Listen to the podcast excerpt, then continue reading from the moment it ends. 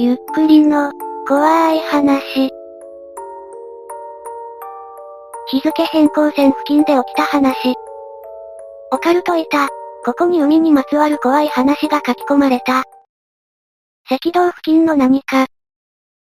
俺が死んだら骨の半分は海に負けよ、と、少々旗迷惑な遺言を残している、自称海の男の父。今回は、父が海の男になりきれない弟に、彼が初の長期公開に出る前に話していた内容から、またもや、長いかもなので面倒な方は飛ばしてください。弟は、学歴を全く父と同じように進みました。同じ高校、同じその上の専攻科、西日本では少々有名な水産高校で、その上に専門学校のような学部が2年ある、船酔いのひどい弟が、そのように自分と同じ道を歩むなど夢にも思わなかった父は、毎日嬉しそうでした。それは、弟が遠洋漁業の研修公開で海外、目的地はハワイ、に出かける数日前のことでした。父が弟に何事か、真剣に語っているのです。ハワイに着くまでに、日付変更線を赤道ら辺で越えるだら、その時候補、船の甲板での作業、もしくは、夜なら見張りなど、の係になりそうだったら、仮病でもいい。絶対に船外に出るな。お前は船酔いがすごいけん。先生も許す。と、父、弟は不思議そうに、なんで、と聞いていましたが、父は、いいけん、お父さんの言うことを聞け、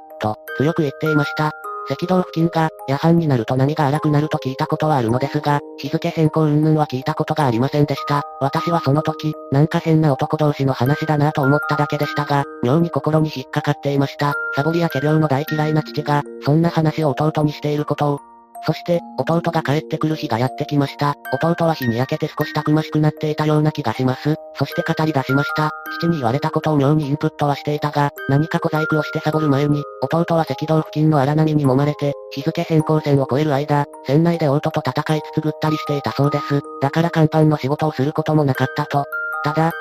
その時甲板勤務についてた3人が、その後揃って学校を辞めた、と弟は少し悲しそうに言いました。一人は弟の親友でした。その親友に何かしらの理由を聞いたのは、弟が船酔いから覚めた、ハワイ付近に近づく1日前だったそうです。お母さんが大変な病気になったけん、早く帰ってお母さんの面倒を見ないけん、弟は、思い詰めた口調の親友を案じて、まず先生に、そんな連絡があったのか、と聞きました。先生の返事は、はあ、そんな連絡は今のところないぞ、ということでした。弟が親友にそう伝えて話してみても、彼は、早く、早く帰らな、心配だ、というばかりで、その後の研修も、ずっと上の空だったようです。後の二人はというと、その日付変更線を越えた後、疲れたように先生に、日本へ帰りたい、と訴えていたようです。先生がカツを入れたり、なだめすかしてみても、そればかりを懇願していたとか、それだけ言うのなら、ハワイから直接日本へ返してあげれば、と思うのですが、彼らの船員手帳なるものは、普通の予見とは違って手続きがややこしい上に、やはり他の生徒たちの手前もあるのでしょう。すぐに帰国というわけにはいかなかったようです。そして帰港、帰りの日付変更線では何事もなく、むしろ穏やかに人に着くことができたそうです。この時はまだ、弟もこの3人と日付変更線を関連づけることに対しては、半信半疑だったみたいです。その後、弟がやはり日付変更線に関して、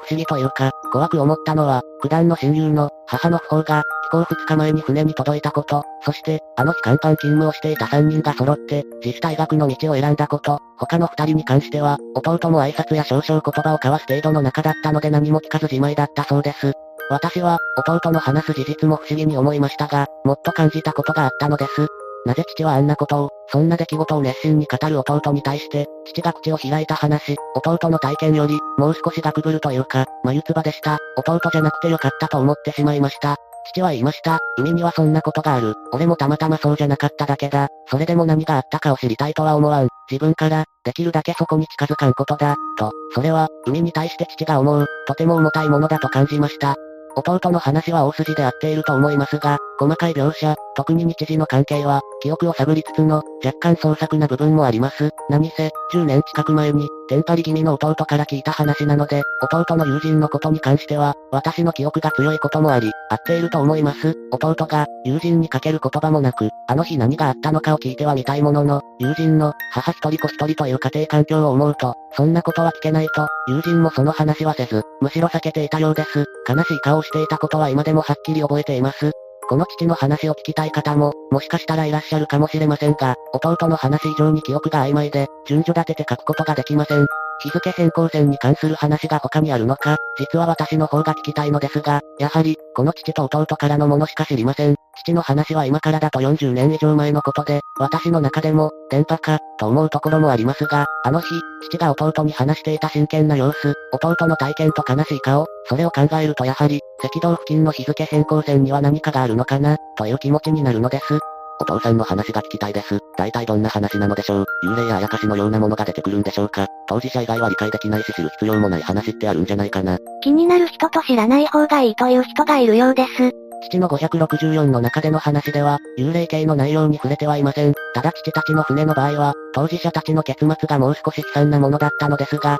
期待に添えなくてすみません。やはり、長い航海というのは、精神的にかなり辛いものらしいです。特に弟たちのように若かったり、初めての人などは、個人差はあるようですが、ことの顛末を突き詰めようとしない父と弟には脱帽なのですが、私興味津々で、かなり知りたがり、569さんの言うように、そういうこともたくさんあるのでしょう。父のヘンテコリンな話はまだまだたくさんあるんですが、どうやら父は、霊、というものを信じていないらしく、おいおい、それは正しく幽霊ってやつじゃないのか、ってのもあまり自分では認めない様子です。だから父のそっち系の話は微妙に怖くないんですよね。怖がってない人が面白おかしく話すんで、そんな話で良ければ、また書き声いたします。ただどうやら長文が苦手なので、疲れる。その場合また、途切れ途切れで皆様をイラつかせるかもしれませんが、ご容赦くださいませ。ペコリ。おきさんかなり激しく面白かったのでまたよろつく。なるほどわかりました。海は私たち陸の者が知る通りとはまた違ったものが支配する場所なんでしょうね。不思議さに満ち溢れたお話、またよろしく、楽しみに待ってます。こうしておきさんの話は終わりました。と思ったらさらに父親の別の話が書き込まれたので続けていきます。それでは、海には皆さんもご存知の通り、妙な生き物がたくさんいるみたいですが、その中の一つに出会ったという、父の話を一つ。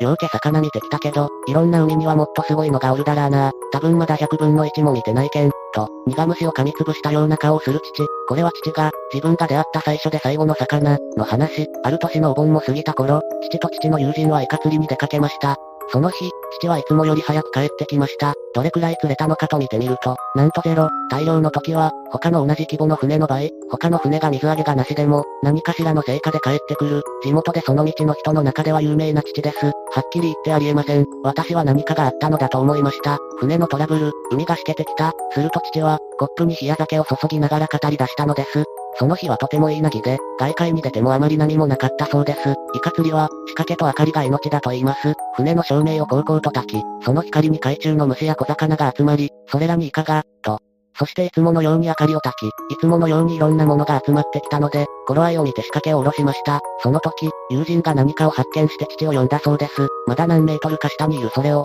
父と友人はしばらく眺めていました。それ、はしばらく時間をかけて、ふわっと海面近くまで上がってきて、やっとその姿らしきものがはっきりしてきました。皆さんは、カワハギという魚をご存知でしょうか？なかなかユニークで顔はかなり間抜けです。そしてこの魚は釣り上げるとわかるんですが、ブイ、ブイ、というような鳴き声を発します。それ、はそのカワハギを真横にしたような姿で、目もおかしな位置についているのが見て取れます。ヒラメやカレイのような位置ではなく、ちゃんと両サイドについている。そして、それらは4匹で、1匹を先頭に綺麗なひし形の群れを成していました。1匹の全長は40センチくらいでしょうか。見たことないなぁ、気持ち悪い、と思いながらも、父は自分の興味を抑えきれず、ダモを持ち出しその中の一匹をすくい上げました。それ、はあっさり引き上げられ、船の上に放り出すと、ギリギリー、と、今までに聞いたこともない声で鳴いています。それもかなりでかい、もう絶叫と言っていいほどの声で、父はその魚をじーっと見てみました。それにはまぶたもついていました。2、3度瞬きらしきものをしたかと思うと、父は思いっきり、睨まれたそうです。その時父はなぜか直感で、もう一匹おる、と思ったそうです。その瞬間、船がすごい横波を食らいほぼ真横に90度近く一回傾きました。父は、これはやばいもんだ、と感じ、急いで、それ、を海に放ちました。すごい横波は一度で収まっていました。父は一息つき、船の周りの様子を調べ始めました。おかしいのです。さっきの魚、は愚か、先ほどまでいた虫やら小魚すら一匹もいません。そして海が不自然に暗いのです。父は悟りました。今、船の下には船より大きな何かがいる、と。海でパニクると、大変なことになるのを知っている父は、まだ何も気づいていない友人にそれを悟られぬよう、船の中央近くに呼び、変なもん見たけん、ちょっと酒でも飲むか、と、しばしの酒盛りを始めたそうです。そしてしばらくすると、また虫や小魚が集まり始めたのがわかり、その後しばらく釣りをしたものの当たりもなく、父と友人は早めに帰ったとのことでした。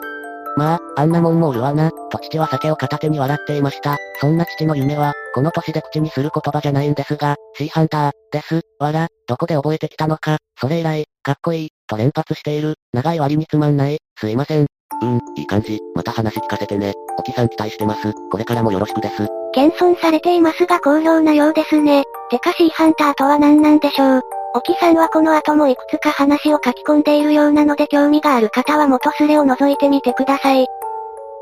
いかがでしたか？今回当初は海の怖い話集にするつもりでしたが、思いのほか長くなったので沖さんの話だけをまとめる形になりました。山の怖い話はいろいろ聞きますが、やはり海にもいろいろあるようですね。そのうち海の怖い話集も作ると思います。今回のお話皆さんはどう思いましたか？ぜひ感想をお聞かせください。ここまでご視聴くださりありがとうございました。また見てね。